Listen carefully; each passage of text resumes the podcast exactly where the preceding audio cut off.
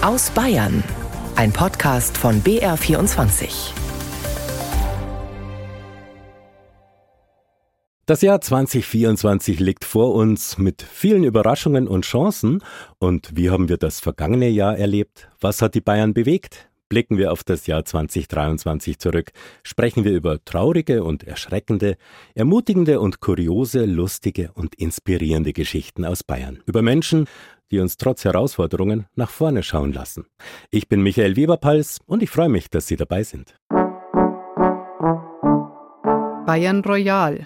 Hochzeit im Hause Wittelsbach. So feiert das Brautpaar. Er ist der Ur-Urenkel des letzten Königs von Bayern und er hat den gleichen Vornamen.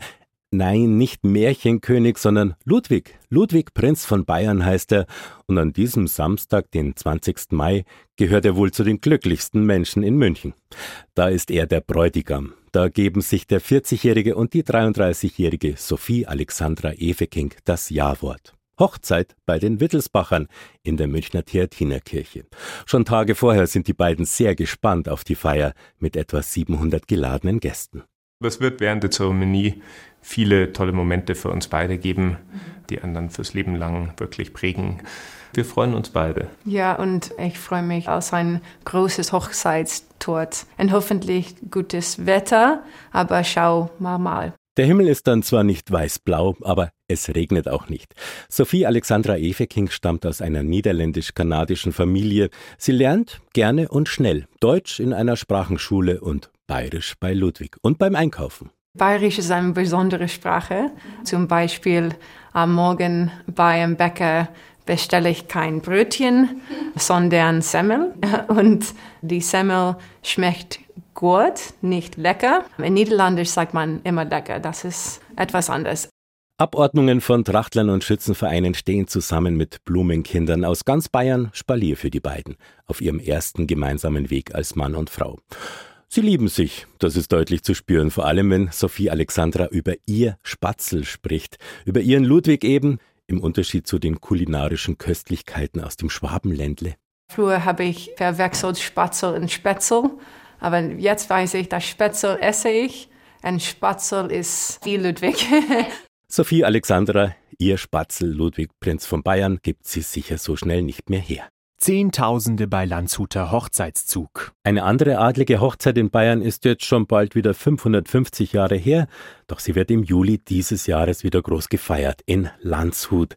Normalerweise ist das Spektakel alle vier Jahre, die Landshuter mussten dieses Mal wegen Corona aber sechs Jahre lang warten. Umso mehr war die niederbayerische Hauptstadt nun drei Wochen lang wieder im Ausnahmezustand. Oberbürgermeister Alexander Putz feiert seine Landshuter und das bunte Geschehen. Die ganze Stadt hat auf diese Tage herbeigefiebert. Die Spannung war bis zum Bersten und letztendlich lauter glückliche Menschen. Die Stadt ist bei der Landshuter Hochzeit immer verzaubert. Dieses Mal ist es noch besonders. Es ist wirklich großartig. Sie gilt als eine der größten Mittelalterveranstaltungen in Europa mit insgesamt über einer halben Million Besuchern aus der ganzen Welt. Ja, toll, ganz toll. Alles zusammen, aber die Braut ist natürlich der Höhepunkt. Wunderschön, ein tolles Erlebnis. Die Stimmung ist genial. Das Wetter ist auch nicht ganz so heiß. Einfach toll. Und die Leute, die sind alle mit Stimmung und Begeisterung dabei. Grandioses Erlebnis. Also für uns ist es ein Riesenereignis hier in Landshut, dass es endlich wieder die Landshuter Hochzeit gibt. Und die haben das super auf die Beine gestellt und wir sind so glücklich, dass wir wieder hier sein dürfen. Nachgefeiert wird die Hochzeit von Herzog Georg dem Reichen und der polnischen Königstochter Hedwig. Lange Haare entlarven Mitwirkende schon das ganze Jahr zuvor. Um bei der Landshuter Hochzeit mitspielen zu dürfen, muss man in Stadt oder Landkreis Landshut wohnen und Mitglied im Festspielverein sein.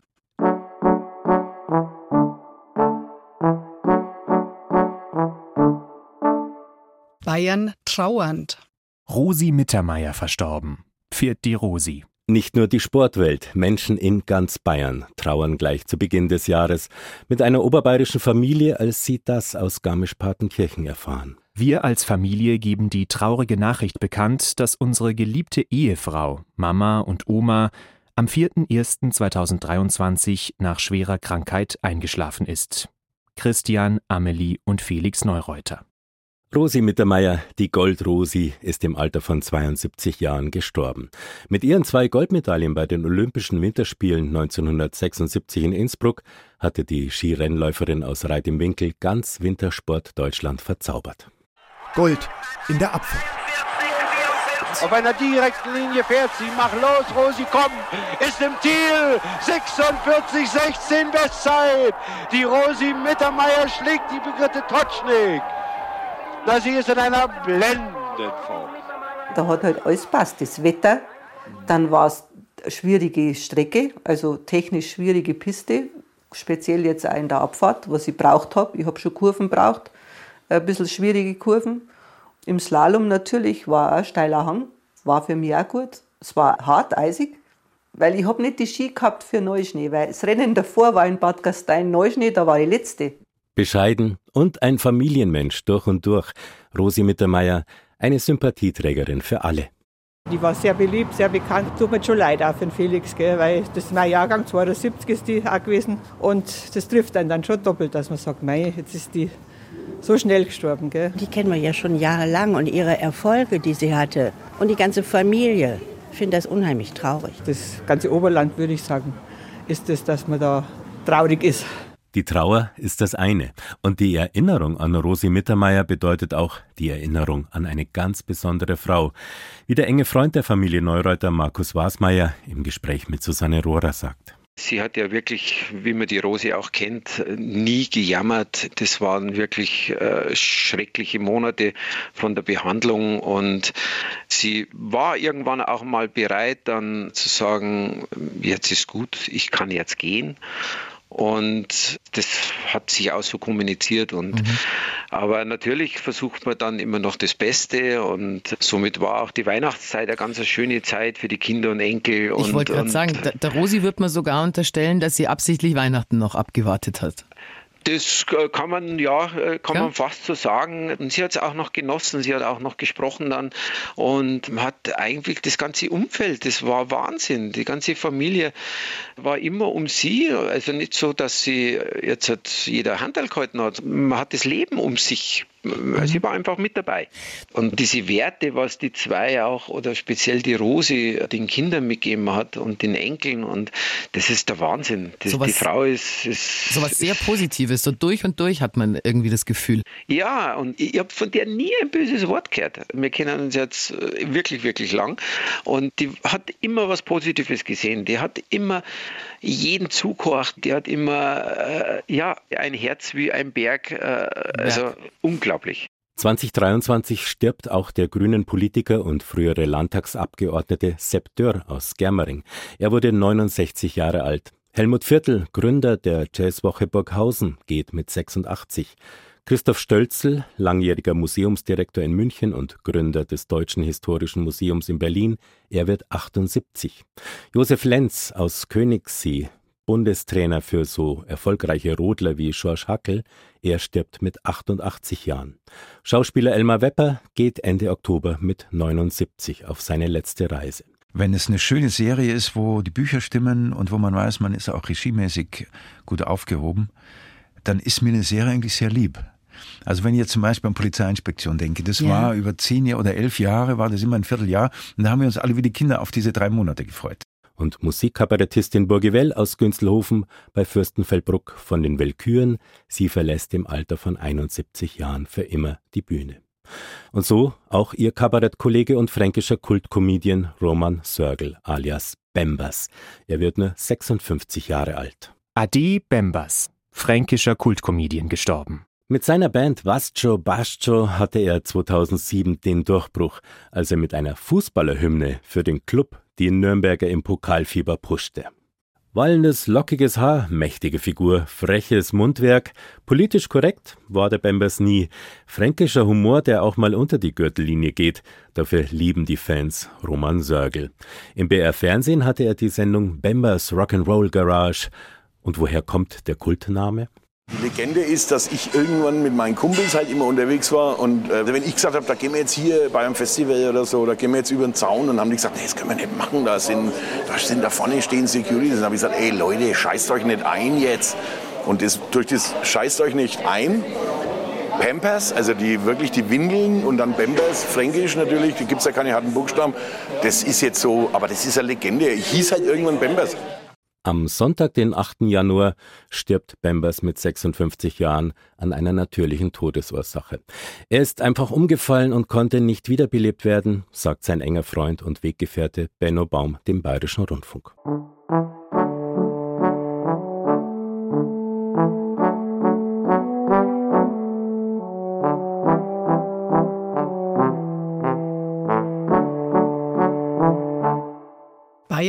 Weiß-blau oder eher schwarz-grau? Oft wie aus heiterem Himmel treffen die Bayern 2023 zum Teil verheerende Unwetter. Hagelkörner wie Tennisbälle, Katastrophenfall in Bad Bayersäuen. Es ist ein Samstag Ende August, als am Nachmittag ein Hagelsturm sondersgleichen den Süden Oberbayerns heimsucht. Zwei Orte werden besonders hart getroffen, Bad Bayersäuen im Landkreis Garmisch-Partenkirchen und weiter östlich nahe des Kochelsees Benediktbeuern mit seinem berühmten Kloster. Der Hagelsturm demoliert Autos, zerschlägt Dachziegel und Fensterscheiben, ja, tötet sogar viele Wildtiere. Unter den Menschen gibt es wunderbarerweise nur leicht Verletzte. Die Scherben fliegen bei dem 78-jährigen Rainer Wagner und seiner Frau im Haus an der Hauptstraße von Bad Bayersäuen bis auf den Küchentisch. Er geht nicht so gut. Und wie schaut bei Ihnen das Dach aus? Totalschaden, muss neu eingedeckt werden. Die ganze Südseite. Und haben Sie schon erste Hilfe bekommen? Ja, jetzt? Super Nachbarschaftshilfe. Zimmerer, Schreiner waren sofort da, geholfen und die Feuerwehr Garmisch und überhaupt die Feuerwehr, die ganzen Hilfskräfte super organisiert. Man kann immer jammern über alles, aber das war super. Kann man nicht besser machen. Der Zusammenhalt ist riesig in dem 1300 Einwohnerdorf Bad Bayersäuen.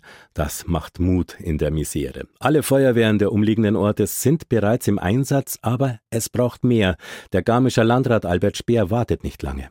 Die Aufräumarbeiten werden morgen viel Zeit in Anspruch nehmen und das kann die Gemeinde Bayersoll nicht alleine bewerkstelligen. Wir haben den Katastrophenfall ausgerufen heute in der Früh. Sie brauchen Unterstützung, wir brauchen überörtliche Kräfte. Und genauso heftig wie in Bad Bayersäuen ist es in Benediktbeuern. Feuerwehren und das Technische Hilfswerk aus ganz Bayern packen mit an, damit wasserdichte Planen über das schwer beschädigte Klosterdach gelegt werden. Es regnet in Strömen und das Wasser soll ja in den denkmalgeschützten historischen Gebäuden nicht noch mehr Zerstörung anrichten. Bis aus Aschheim bei München kommt die Hilfe für Benediktbeuern. Feuerwehreinsatzleiter Florian Gebauer. Ja, wir sind gerade angekommen, haben einen kleinen ersten Einsatzauftrag gekriegt und decken jetzt am Gebäude hier auf der linken Seite das westliche Dach ein.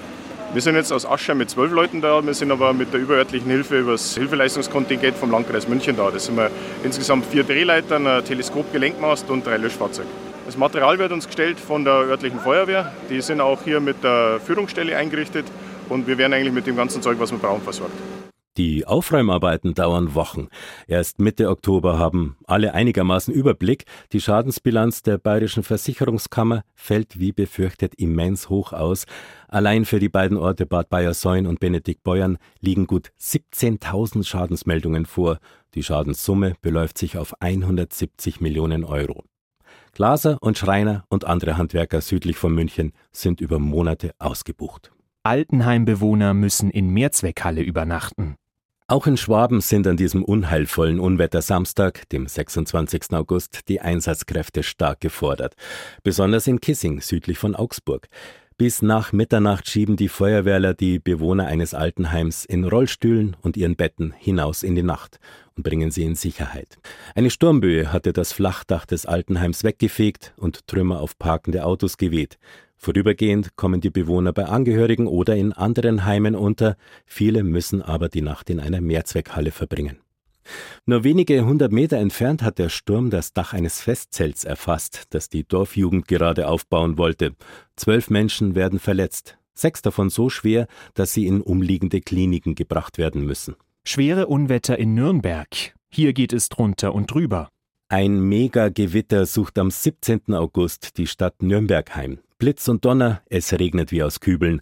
Der Strom fällt aus, Straßenbahnen bleiben stehen. Von versunkenen Autos in vollgelaufenen Straßenunterführungen sind nur noch die Dächer zu sehen.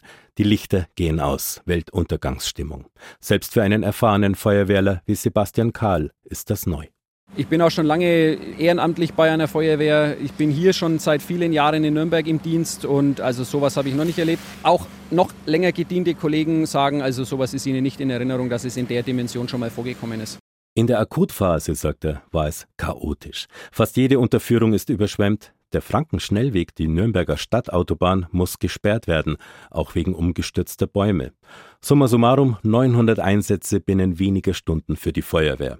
Ein Einsatzort die Nürnberger Lorenzkirche. Pfarrerin Claudia Vogt Grabenstein. An der gesamten Südseite entlang ist Wasser in die Kirche eingedrungen. Wir haben notdürftig schnell den Orgelspieltisch noch abdecken können und es kam von überall Wasser. Die Kirchenbänke waren nass, die Polster waren nass. Das Wasser scheint massiv über die Regenrinne reingedrückt zu haben und äh, hat sich so seine Wege durch alle möglichen Löcher und Ritzen in der Kirche gesucht. Vom Wasserschaden in der Nürnberger Lorenzkirche zur Schneise der Verwüstung in Lindau am Bodensee, wie es in einem Polizeibericht heißt. Ohne Vorwarnung ist der Sturm aufgezogen an diesem Abend des 25. August, quasi von jetzt auf gleich Windstärke 10. Um 21.26 Uhr geht ein Notruf ein. Eine Person ist aufgrund eines umgestürzten Baumes eingeklemmt und dann muss es schnell gehen. Der Campingplatz wird evakuiert. Insgesamt erleiden sechs Menschen Verletzungen. Autos und Campingfahrzeuge werden beschädigt. Surfbretter und Fahrräder, Campingstühle und Mülltüten werden in die Luft gewirbelt und über den gesamten Campingplatz verteilt. Die Feuerwehr muss Menschen aus ihren Wohnwagen befreien. 800 Frauen, Männer und Kinder verbringen die restliche Nacht in der Lindauer Inselhalle in Sicherheit. Sie waren von dem Unwetter überrascht worden. Selbst Klaus Winter hatte es so nicht kommen sehen. Ihm gehört seit Jahrzehnten das Restaurant am Eingang des Campingplatzes in Lindau. Er kennt eigentlich die Wetterkapriolen. Natürlich am Bodensee weiß man, es kommen Stürme. Es kommen teilweise heftige Stürme innerhalb von zehn Minuten. Das sind wir ja hier als Einwohner gewohnt.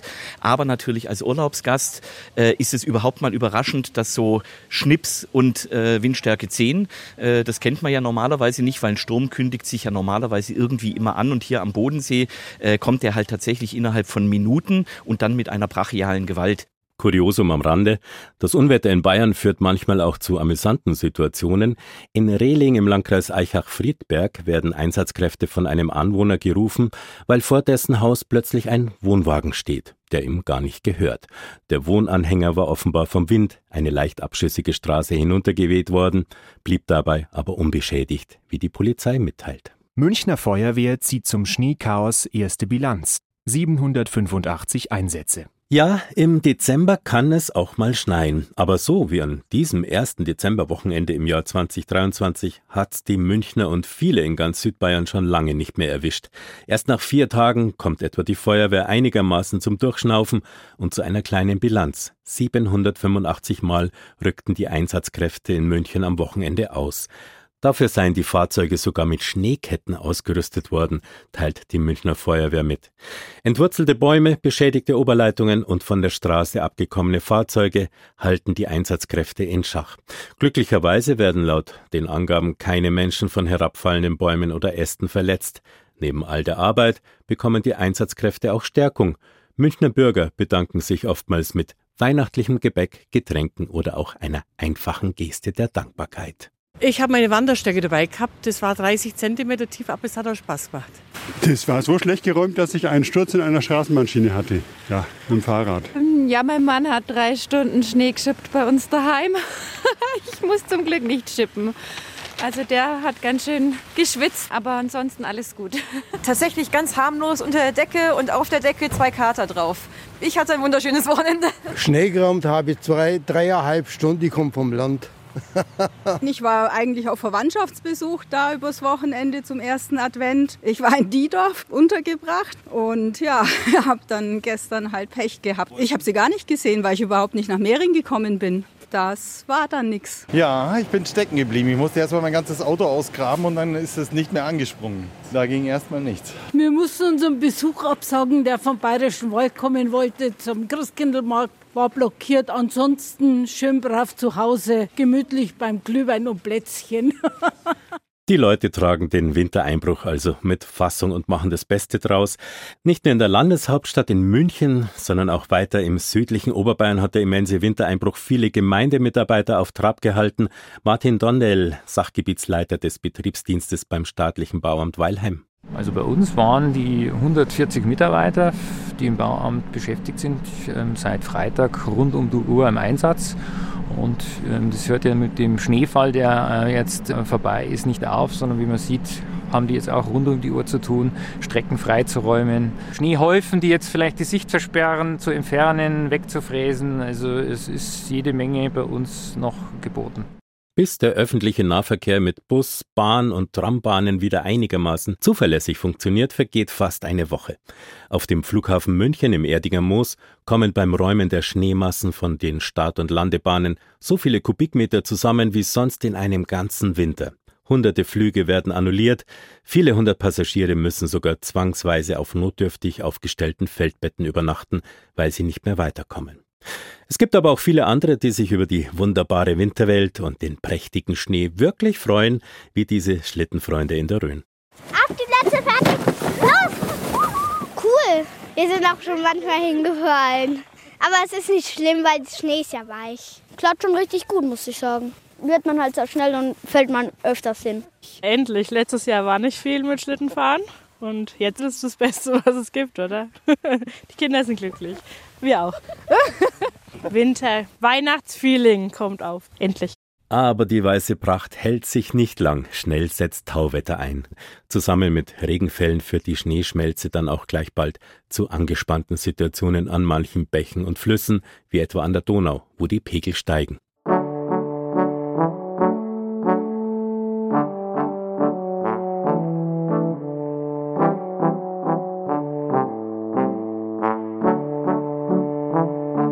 Bayern fatal. Touristin stirbt nach Angriff bei Schloss Neuschwanstein. Was da an diesem Mittwoch, den 14. Juni in der Nähe von Schloss Neuschwanstein passiert, das können die Leute im ersten Augenblick gar nicht fassen. Zwei junge Frauen, 21 und 22, werden von einem Mann in die Pöllertschlucht gestoßen. Die jüngere von ihnen stirbt an ihren schweren Verletzungen. Klar ist es ein Schockmoment, gerade wenn man so einen Bezug hat. Wir sind gerade angekommen mit dem Auto zu uns im Hotel. Man schaut da immer, wo könnte das passiert sein, weil es ist ja einfach eine unfassbare Tat. Das kann man gar nicht verstehen. Was ist da passiert? Die beiden 21 und 22 Jahre alten Touristinnen sind auf der Marienbrücke unterwegs, als sie auf den 30-Jährigen treffen, einen US-amerikanischen Touristen. Eine Zufallsbegegnung, sagt später der Staatsanwalt. Der Täter lockt die beiden dann offenbar auf einen schwer einsehbaren Trampelpfad, der zu einem Aussichtspunkt führt, und attackiert die 21-jährige Frau sexuell, so der Staatsanwalt. Als ihre 22 Jahre alte Freundin einschreiten will, wirkt sie der 30-jährige und stößt sie einen steilen Abhang in Richtung der Pöllert hinab. Die Pöllert ist ein Wildbach in einer Schlucht unterhalb von Schloss Neuschwanstein. Auch die 21-Jährige soll der Amerikaner dann den Abhang hinabgestoßen haben. Etwa 50 Meter tiefer kommen beide Opfer nebeneinander zum Liegen. Sie werden von der Bergwacht geborgen und ins Krankenhaus gebracht. In der folgenden Nacht erliegt die 21-Jährige ihren schweren Verletzungen. Der mutmaßliche Täter wird bei der sofortigen Suchaktion gefasst. Der Haftbefehl lautet auf Mord und versuchten Mord sowie auf ein Sexualdelikt. Schwangers Bürgermeister Stefan Rinke. Wir sind sprachlos über diese entsetzliche Gewalttat, die sich ereignet hat. Und unser Mitgefühl gilt jetzt den Opfern und auch den Familienangehörigen. Jedes Jahr kommen etwa anderthalb Millionen Besucher zum Schloss Neuschwanstein. Viele machen noch einen kleinen Spaziergang durch den Wald hinauf zur Marienbrücke. Von dort gibt's einen einmaligen Blick auf das Schloss. Für die beiden jungen Frauen endete der Spaziergang fatal. Bayern politisch. Erstmals bei Landtagswahl. Briefwähler in Bayern stärkste Gruppe. Am 8. Oktober bestimmen die Bürgerinnen und Bürger Bayerns, wie sich der Landtag die kommenden fünf Jahre zusammensetzt. Die Parteien nutzen die Chance schon Wochen vorher, um bei den 9,4 Millionen Stimmberechtigten Eindruck zu machen, mit Wahlplakaten am Wegesrand und in den Fußgängerzonen.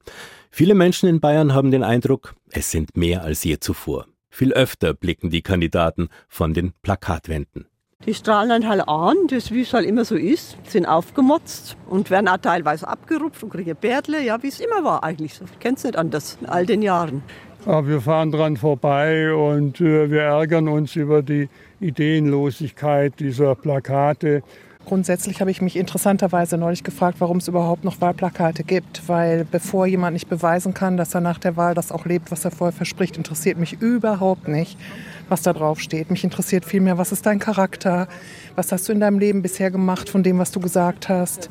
Und deswegen, also Papier ist geduldig, das ist für mich ist das überhaupt nicht mehr interessant.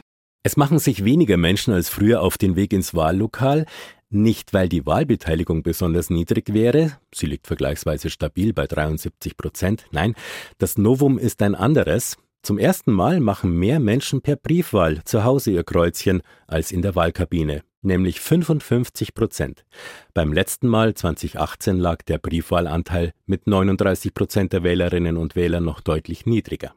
Dass sich immer mehr Menschen die Unterlagen für die Wahl nach Hause schicken lassen, hat mehrere Gründe, meint Lukas Birkenmeier vom Leibniz-Institut für Sozialforschung in Mannheim. Der generelle Wunsch nach Flexibilität und eine steigende Mobilität, das heißt äh, einfach die Freiheit, den Wahltag so zu gestalten, wie man will und einfach auch schon proaktiv vor dem Wahlsonntag selbst die Stimme abzugeben, um sicher zu sein, dass man bei Krankheit oder kurzfristiger Abwesenheit etc.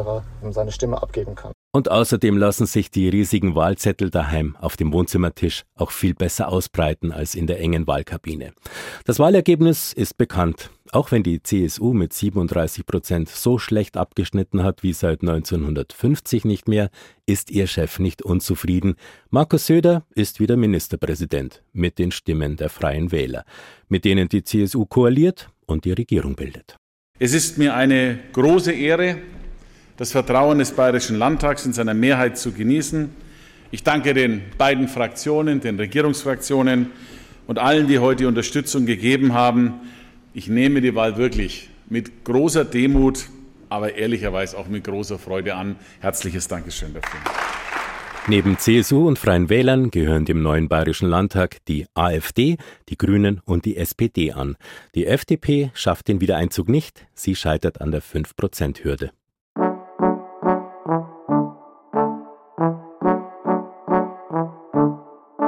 Bayern juristisch. Maskendeal. Andrea Tandler muss ins Gefängnis. Am Freitag, den 15. Dezember, findet ein aufsehenerregender Prozess in München sein Ende, dessen Ursache noch auf die Corona-Zeit in Bayern zurückgeht. Andrea Tandler, die Tochter des ehemaligen CSU-Generalsekretärs Gerold Tandler, ist bestens vernetzt. Die 39-jährige Politikertochter verdiente mit Corona-Maskengeschäften immense Summen. Sie hatte zu Beginn der Corona-Pandemie im Jahr 2020 für einen Schweizer Maskenlieferanten Geschäfte mit verschiedenen Behörden des Bundes und der Länder vermittelt. Dafür flossen, was für sich genommen legal ist, Provisionszahlungen von fast 50 Millionen Euro. Die Staatsanwaltschaft warf Tandler vor, die Provisionen nicht korrekt versteuert und sich dadurch strafbar gemacht zu haben. Das Urteil kam aufgrund eines sogenannten Deals zustande. Nach dem Verständigungsvorschlag des Münchner Landgerichts, in dem es den Rahmen für mögliche Haftstrafen der beiden Angeklagten nannte, räumten Tandler und ihr mitangeklagter Geschäftspartner über ihre Verteidiger die ihnen zur Last gelegten Steuerhinterziehungsvorwürfe weitestgehend ein. Anwältin Sabine Stetter. Sie hat mehrfach sich dafür entschuldigt, dass es steuerlich Fehler gegeben hat. Und sie hat die Initiative dafür dazu ergriffen, dass diese vollumfänglich bereinigt werden. Zudem haben beide angekündigt, den entstandenen Schaden wieder gut zu machen. Totes Mädchen in Wunsiedel, Elfjähriger soll sie getötet haben. Schockmoment am Dienstag, den 4. April, in einer Kinder- und Jugendhilfeeinrichtung im oberfränkischen Wunsiedel. Ein zehnjähriges Mädchen wird tot aufgefunden. Der zweite Bürgermeister der Stadt, Manfred Söllner, äußert sich tief betroffen. Wir können das alle gar nicht fassen. Die Facheinrichtung St. Joseph ist für junge Menschen und ihre Familien da, die Hilfe zur Erziehung benötigen. Der Trägerverein Katholische Jugendfürsorge der Diözese Regensburg betreut in seinen Einrichtungen laut Webseite Kinder, Jugendliche und Erwachsene, die sich in besonderen Lebenssituationen befinden oder beeinträchtigt sind. Was ist nun dort passiert? Eine erste Obduktion des Leichnams des Mädchens habe Anzeichen für ein Fremdverschulden ergeben, teilen Polizei und Staatsanwalt schon am nächsten Tag mit. Noch einen Tag später folgt dann die Konkretisierung. Das Kind ist nach Einschätzung der Staatsanwaltschaft gewaltsam ums Leben gekommen. Wir gehen von einem Tötungsdelikt aus, sagt Matthias Görs von der Staatsanwaltschaft Hof. Es werde derzeit in allen Richtungen ermittelt. Und diese Ermittlungen, etwa die Befragungen vieler Kinder in dem Heim, führen schnell zu einem elfjährigen Jungen, der auch dort lebt.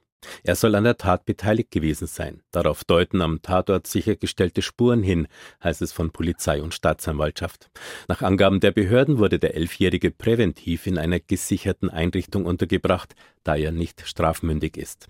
Vor der Gewalttat war den Ermittlungen zufolge ein fremder 25-jähriger Mann über ein Badezimmer in das Heim eingedrungen und hatte das Mädchen sexuell missbraucht.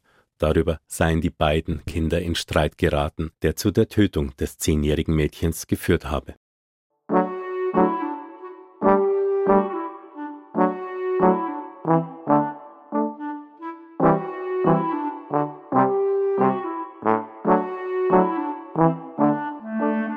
Bayern tierisch. Radlerin filmt vier Wolfswelpen im Landkreis Eichstätt. Ja, es sind tatsächlich vier kleine Wölfe auf dem kurzen Social-Media-Video. Das bestätigt nach kurzer Zeit das Landesamt für Umwelt.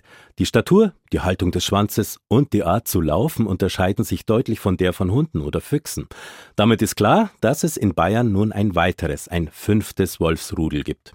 Die Identität des Wolfsrüden ist zunächst nicht geklärt. Die Fähe, also das Muttertier der Welpen, stammt aus einem Rudel aus dem Feldensteiner Forst im Landkreis Bayreuth. Im Altmühltal wussten die Leute schon, dass es dort ein Wolfspaar gibt. Aufnahmen aus Fotofallen hatten die Tiere gezeigt. Dass es so schnell Nachwuchs geben würde, davon sind viele dann doch überrascht. Platz und Nahrungsangebot scheinen zu passen. Stimmen aus der Eichstätter Innenstadt. Ich finde es gut, das ist Natur. Bin immer im Wald unterwegs. Ich denke, der Wolf hat mehr Angst vor mir, wie ich vor ihm. Ich finde es toll. Ich finde es wunderbar. Ich finde es eigentlich auch ganz cool. Freut mich, wenn es so wieder Wölfe oder so gibt. Ich werde schon keinem begegnen. Grundsätzlich stört es mich wenig, muss ich sagen. Also ich denke mal, dass die Tiere weiterhin scheu bleiben, oder? Solange sie im Wald bleiben, habe ich kein Problem damit. Die meisten sind wegen des Wolfspaares und seiner Nachkommen im Wald bei Eichstätt entspannt. Ein dritter Wolf hatte aber bereits Schafe gerissen. Die Schäfer im Altmühltal haben sich Herdenschutzhunde angeschafft. Für Wanderer und Mountainbiker bestehe keine Gefahr, sagen Tourismusmanager. Das heißt aber auch, dass vor allem Hundebesitzer ihre Tiere beim Spaziergang im Wald unbedingt an die Leine nehmen sollten. Passauer Familie kämpft mit Schlangenplage im eigenen Garten. Elke Wendel kann mit Schlangen einfach nichts anfangen. Es sind Ringelnattern und Schlingnattern, die sich in ihrem Garten vor allem unter den Himbeersträuchern wohlfühlen. Die Tiere sind nicht giftig und trotzdem hat sie große Angst vor ihnen. Für mich ist es einfach schon ein Problem, weil ich Panik habe vor den Tieren. Schade, weil ich mich so gern in meinem Garten aufhalte, auf meiner Terrasse aufhalte und das jetzt einfach nicht mehr mache. Falls Elke Wendel dann doch mal in den Garten geht, dann hat sie auf alle Fälle geschlossene Schuhe an. Der ständige Gedanke an die Schlangen hat ihr den Garten verleidet. Sie zeigt Fotos, wie die Nattern auch zwischen den Holzdielen der Terrasse herausschauen. Es gefällt ihnen dort, sagt die Schlangenexpertin beim Landesbund für Vogelschutz, Gudrun Dendler. Es lädt sich schon ein bisschen ein, hier drunter zu sein. Da haben sie Schatten und trotzdem ist es warm. Irgendwo steht hier Chill Lounge. Ich kann es nicht anders sagen. Hätte ich auch gern. Das Passauer Land ist eine der reptilienreichsten Gegenden Deutschlands. Die Schlangen umsiedeln? Das wird wohl nicht klappen. Sie kämen bald wieder. Das Gartengrundstück im Passauer Ortsteil Kohlbruck liegt direkt am Neuburger Wald. Das ist der direkte Autobahn runter in den Lebensraum. Und da ist ja da unten dann noch der Weiher. Mal, wo soll ich sie hinbringen? Die nächsten kommen nach hier. Hier ist einfach die Verbindung runter. Der Mensch hat die Siedlung hier reingebaut, sagt Gudrun Dendler. Die Schlangen waren vorher da. Abgesehen davon sind die Ringel- und Schlingnattern geschützte Tiere. Die Naturschutzbehörden würden einer Umsiedlung gar nicht zustimmen. Also muss Elke Wendel wohl mit den Schlangen leben, sich an sie gewöhnen, lernen, mit ihnen auszukommen. Gudrun Dendler und ihr Naturschutzkollege Klaus Jakobs haben eine Esculapnatter mitgebracht. Sie wollen der Passauer Gartenbesitzerin die Angst vor den Schlangen nehmen. Konfrontationstherapie also. Doch Elke Wendel bleibt erstmal auf Abstand, als die beiden die Schlange aus einem Sack holen und ihr zeigen, dass sie nichts tut. So, jetzt kommen wir her. Und wieder rein. Das sind sehr friedliche Tiere und haben mehr Angst vor Menschen, ja, wie wir von ihnen eigentlich haben sollten. Eine Lösungsmöglichkeit für die vertrackte Mensch-Schlange-Situation. Elke Wendel wird ihre Holzterrasse so umgestalten, dass sie für die Schlangen kein Wohlfühlort mehr ist. Es ist also nicht alles hoffnungslos und wenige Tage nach der Konfrontationstherapie durch die Schlangenexperten schickt ihnen Elke Wendel eine überraschende Sprachnachricht. Bin heute schon in meinen Garten gegangen und bin auf meiner Terrasse gesessen und das eigentlich relativ entspannt. Also auch wenn ich brutale Angst vor der Schlange da gehabt habe, irgendwie hat mir das Ganze scheinbar mehr gebracht, als ich gedacht habe. Ausgewilderte Bartgeier, Sissi und Nepomuk entwickeln sich schnell. Es ist ein europäisches Naturschutzprojekt, die Auswilderung von Bartgeiern in den Alpen. Mit drei Metern Flügelspannweite sind Bartgeier die größten flugfähigen Vögel Europas. Mehr als 100 Jahre lang waren sie in den Alpen ausgerottet. Damit diese beeindruckende Tierart wieder in Bayern heimisch wird, werden im Nationalpark Berchtesgaden seit 2021 regelmäßig junge Bartgeier in die Freiheit entlassen. Nach vier Bartgeier-Weibchen in den vergangenen beiden Jahren ist es am Mittwoch, den 24. Mai, zum ersten Mal ein Pärchen, Sissi und Nepomuk. Die Tiere stammen aus Österreich. Sissi aus dem Alpenzoo Innsbruck und Nepomuk aus der Bartgeier Zuchtstation Haringsee in Niederösterreich, wo er aus dem Ei geschlüpft ist. Das Küken wurde im Alter von sechs Tagen in den Nürnberger Zoo gebracht und dort von Bartgeier Zieheltern großgezogen. Im Mai ist dann ihr großer Tag. Es ruft die Freiheit der Berge. Ehrenamtlich engagierte Naturschützer tragen sie in Kisten hinauf. Hoch überm Klausbachtal im Nationalpark Berchtesgaden finden die jungen Bartgeier eine neue Heimat. Das Ziel? Eine Felsnische, wo sonst keiner hinkommt, nur ihre Pfleger vom Landesbund für Vogelschutz. Zum Start werden sie noch gefüttert mit Gemsenknochen. Toni Wegscheider vom Landesbund für Vogelschutz ist gespannt, wie sich die jungen Bartgeier nun entwickeln. Nepomuk ist um einige Tage jünger und noch zierlicher als Sissi. Sie sind sehr unterschiedlich. Das Männchen ist sehr zierlich, sehr jung und sie ist ziemlich wuchtig. Sie ist eine sehr resolute junge Dame. Und da müssen wir schauen, dass die beiden sich wirklich gut vertragen, weil sie natürlich ihn sehr stark dominieren könnte. Wenn die ihn vom Futter vertreibt, der hat keine Chance. Es ist so ein Zwutschgirl, auf den müssen wir aufpassen. Es gibt halt schon ein paar Tricks, die wir anwenden können, damit auch er sein Futter kriegt zum Beispiel, sie nicht alles irgendwie ihm wegfressen kann. Wenn man entsprechend viele kleine Nahrungsstücke reinwirft, dass er schnell was reinhapsen kann. Wir verteilen es weit in der Nische, dass sie hinten frisst, während er vorne frisst. Und so, mit so Kleinigkeiten steuern wir das gut. Die Bartgeier haben schon eine riesige Fangemeinde im Netz. Die Naturschützer haben in der Felsnische Kameras installiert, Webcams, die die Bilder ins Internet übertragen. Und so sind die Barties, wie sie von ihren Fans liebevoll genannt werden, Kult. Ulrike Rudel ist extra aus Füssen nach Berchtesgaden in den Nationalpark gekommen, um bei der Auswilderung der Bartgeier dabei zu sein. Auch daheim verpasst sie fast keinen Tag bei der Beobachtung der eindrucksvollen Tiere. Bestimmt schon einen großen Teil meines Lebens. Es ist einfach ein Vogel, der den Menschen irgendwie so viel gibt. Es ist einfach ein, ein ganz geniales Tier. Ja, da ist mir kein Weg zu weit. Das Bartgeier Auswilderungsprojekt ist schon jetzt ein großer Erfolg und jeder hofft, dass auch Sissi und Nepomuk eine große Zukunft vor sich haben. Toni Wegscheider. Man wünscht ihnen, dass sie gut durch den ersten Winter kommen. Das ist sicherlich so ein Nadelöhr in der Entwicklung. Äh, selbstständig im Winter Nahrung zu finden, ist für die Vögel natürlich nicht leicht. Dass sie Anbindung finden, vielleicht an andere, noch nicht fest verpaarte Vögel und damit mit denen zusammen sich leichter tun. Und natürlich wünschen wir ihnen, dass sie sich entscheiden, hier mal wieder zurückzukommen in unsere Landschaft, hier in unsere Region und dort vielleicht dann tatsächlich mal selber für Nachwuchs sorgen.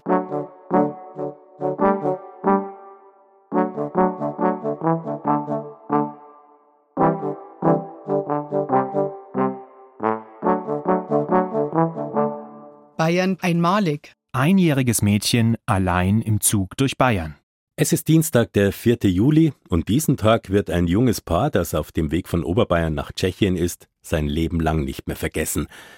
Dass ihr Kind verloren gehen könnte, ist für Eltern eine Horrorvorstellung. Verloren haben die Eltern eines kleinen Mädchens am Münchner Hauptbahnhof ihr Kind zwar nicht, sie wissen genau, wo es ist, nämlich im Zug nach Prag. Doch als der Zug losfährt, stehen beide am Bahnsteig. Ihre Handys hatten geläutet und sie waren noch kurz ausgestiegen, um zu telefonieren. Dann schließen sich plötzlich die Türen und der Zug fährt ab. Die Eltern und das Baby haben Glück. Im Zug sitzt auch ein Polizist. Philipp Sedelmeier, Oberkommissar im Münchner Präsidium. Er ist als Passagier in dem Regionalexpress und zwar in Uniform. Die beiden Schaffner, also Schaffnerinnen und Schaffner, sind äh, auf mich zugekommen, haben mich zur Unterstützung gebeten und haben mir gesagt, das ist ein kleines Kind im Bahnabteil alleine. Und dann habe ich die beiden begleitet und wie ich dann das Kind gesehen habe, dann war ich schon sehr überrascht, dass ein Säugling war, der noch nicht mal ein Jahr alt war. Da war ich dann schon sehr überrascht, dass das Kind sehr, sehr klein war. Das war ruhig, äh, hat dann kurz die Augen aufgemacht, dann habe ich ihr gewunken und dann hat sie mich angelacht und hat wieder einen Daumen zugemacht und weitergeschlafen. Wir sind am 25er Gleis losgefahren und da gegenüber am 26er Gleis ist gleich äh, die Bundespolizei und dann haben wir schon gedacht, das wäre wahrscheinlich der nächste logische Schritt sein. Dann haben wir telefonisch Kontakt äh, aufgenommen mit der Bundespolizei und äh, da waren die Eltern auch schon an der Wache und haben das gemeldet und dann haben wir so den Kontakt herstellen können und wir sagen können, ich bin beim Kind, äh, schlaft, ist ruhig und wir betreuen es und haben wir so die Zusammenführung weiter einleiten können. Wir haben es so gemacht, dass die Kollegen von der Bundespolizei München äh, einen Streifwagen losgeschickt haben, um die Kleine abzuholen und zeitgleich habe ich dann noch äh, bei den Kollegen von Oberbayern angerufen, dass die Polizeiinspektion Freising auch einen Funkwagen schickt, weil die eher da sind und die waren ja schon da, haben mich am Gleis gleich erwartet und dann habe ich äh, die Kleine denen übergeben und dann war die so immer lückenlos betreut. Die haben dann auf die Kollegen von der Bundespolizei gewartet und die haben dann die Familie zusammengeführt. Also ich mache das schon mehrere Jahre, also und, und habe auch schon öfter im Zug irgendwas gehabt, vom Herzstillstand bis zum Gepäck vergessen und da waren Leute im Zug und das Gepäck nicht und umgekehrt, aber äh, so eine kleine Maus habe ich auch noch nie erlebt. Da habe ich schon erst mal geschaut, wie ich dann das kleine Botschal da gesehen habe. Kurze Zeit später dann für alle das Happy End am Münchner Hauptbahnhof, Familienzusammenführung. Die 34-jährige Mutter kann ihre Kleine nach eineinhalb Stunden wieder glücklich in die Arme schließen. Eine halbe Stunde später, gegen 17 Uhr, fährt auch schon der nächste Zug nach Prag. Himmelfahrtskommando. Niederbayer war im Titanic-Tauchboot. Tagelang hielt die Hoffnung an, auch der Straubinger Arthur Leubel fieberte bis zuletzt mit. Er war schockiert, als er von den Geschehnissen erfahren hatte. Der 60-jährige Niederbayer war selbst bei einem Tauchgang 2021 bei einer Expedition in eben diesem jetzt verschollenen Tauchboot namens Titan mit an Bord. Er kannte den Piloten persönlich und den Titanic-Spezialisten, war mit ihnen beiden zusammen bei der gesunkenen Titanic. Die angestrengte Suche der US-Küstenwache im Nordatlantik fand letztlich kein gutes Ende. Am 23. Juni berichtet US-Korrespondentin Claudia Sarre aus dem ARD-Studio Washington. Es war eine traurige Nachricht, die der Konteradmiral der Küstenwache John Morga zu verkünden hatte. This morning Heute Morgen hat ein Tauchroboter der Horizon Arctic den Heckkegel des Titan-Tauchboots auf dem Meeresgrund entdeckt, knapp 500 Meter entfernt vom Bug des Titanic-Wracks. Das Boot sei durch eine katastrophale Implosion zerstört worden, so der Konteradmiral weiter. Die Familien der fünf Passagiere seien sofort informiert worden. On behalf of the United States Coast Guard and the entire Unified Command, I offer my deepest condolences to the families. Im Namen der US-Küstenwache spreche ich den Familien mein tiefstes Beileid aus, so Morga. Kurz zuvor hatte bereits die Betreiberfirma OceanGate erklärt, sie gehe vom Tod der Insassen der Titan aus. Wann genau das Tauchboot implodiert ist, ist unklar. Experten halten es für möglich, dass es bereits zu Anfang der Tauchfahrt zum Titanic-Wrack in 4000 Metern Tiefe passiert ist. Das tödliche Abenteuer mit dem Tauchboot zur Titanic. Rückblickend sagt der Straubinger Arthur Leubel heute, seine Teilnahme vor zwei Jahren sei absolut verrückt gewesen. Es kommen wieder Erinnerungen hoch, wie die Probleme, die wir gehabt haben. Auch bei uns sind einige Tauchgänge abgesagt worden wegen technischer Probleme, wegen schlechtem Wetter. Ein Tauchgang hat bei 1600 Meter umdrehen müssen, weil es auch Probleme gehabt mit der Technik. Ich habe das schon aus Himmelfahrtskommando jetzt betrachtet, was ich da seinerzeit gemacht habe. Zugleich waren es freilich auch einmalige Erlebnisse auf dem Weg in die Tiefe. Die Sinkzeit war, bis wir unten waren, zweieinhalb Stunden. Nach ungefähr 100 Meter siehst du gar nichts mehr. Nur noch dunkel. Wir haben dann alle Lichter ausgeschaltet, nur so entweder so eine kleine Stirnlampe oder so einen fluszierenden Stab, wo wir gehabt haben. Da müsste nicht gerade die Köpfe aneinander haust und sonst war das zweieinhalb Stunden in der absolut Dunkelheit. Das Wichtigste ist, du darfst keine Platzangst haben. Das U-Boot ist nicht größer wie der Tisch da, Gegenteil ein bisschen kürzer. Da sitzt man dann zu fünf drin, ohne Stuhl, ohne alles und das dann so circa zehn Stunden. Dafür hat der Straubinger Unternehmer Arthur Leubel vor zwei Jahren 100.000 Euro bezahlt. Was er dann zu sehen bekommt? Das Wrack der Titanic in einer Tiefe von 3800 Metern. Dieses legendäre Schiff, das im Jahre 1912 in den frühen Morgenstunden des 15. April gesunken ist. Tags zuvor war die Titanic mit einem Eisberg kollidiert. Rund 1500 Menschen sind damals ums Leben gekommen. Tauchbootabenteurer Arthur Leubel. Ja, du erkennst den Bug, du erkennst den Galgen, wo die Glocke draufgehängt ist, einmal frei. Die Brücke ist mittlerweile eingestürzt. Das kannst du mit alten Fotos vergleichen, wie es vor 20 Jahren war, da war die Brücke da oben, jetzt ist es eingestürzt. Du erkennst die Titanic sehr gut. 111 Jahre nachdem die Titanic gesunken ist, hat der Forscherdrang und die Faszination an der Geschichte fünf weiteren Menschen das Leben gekostet. Arthur Leubel ist mit seinen Gedanken bei Ihnen. Sophia Fleur schreibt Formel 3 Geschichte. So heißt bereits Anfang Juli die Überschrift über einem Webartikel bei BR24 nach dem Autorennen in Österreich. Damals wurden der 23-jährigen Sophia Flörsch aus Grünwald bei München die Punkte im Nachhinein am grünen Tisch noch aberkannt. Der Grund, an ihrem 300 Stundenkilometer schnellen Auto soll am Frontflügel etwas nicht den strengen FIA-Regeln entsprochen haben. Doch kurze Zeit später, im belgischen Spa am 30. Juli, da ist es dann soweit. Sie wird siebte. Mit 22 Jahren ist Sophia Flörsch schließlich doch die erste Frau in der Formel 3 Geschichte, die in die Punkte fährt. Und das, obwohl sie nur von Startplatz 24 ins Rennen gegangen war. Es ist ihr bisher größter Erfolg, dass sie überhaupt wieder Rennen fahren würde, war nach einem schrecklichen Unfall in Macau 2018 gar nicht so sicher. Mit 270 Stundenkilometern war sie in die Fahrbahnbegrenzung gekracht. Oh, da flog was durch die Luft. Eieiei, das sieht nicht gut aus. Mir war nie bewusst, dass es so knapp war. Das Kritische bei mir war halt, dass ein Knochenstück im Hals schon mein Rückenmark gequetscht hat zu 50 Prozent. Und deswegen musste ich auch am nächsten Tag gleich operiert werden. Trotz schwerer Verletzungen, etwa an Rückenwirbeln, kämpfte sich die zielstrebige Rennfahrerin mit viel Training wieder ins Cockpit. Und jetzt ist sie stärker als je zuvor. Für diese Willensleistung erhielt sie 2020 den Laureus World Sport Award in der Kategorie Comeback des Jahres. Seit vergangenem Jahr ist Sophia Flörsch auch Botschafterin für die Stiftung Laureus Sport for Good. Sie fördert Kinder im Sport.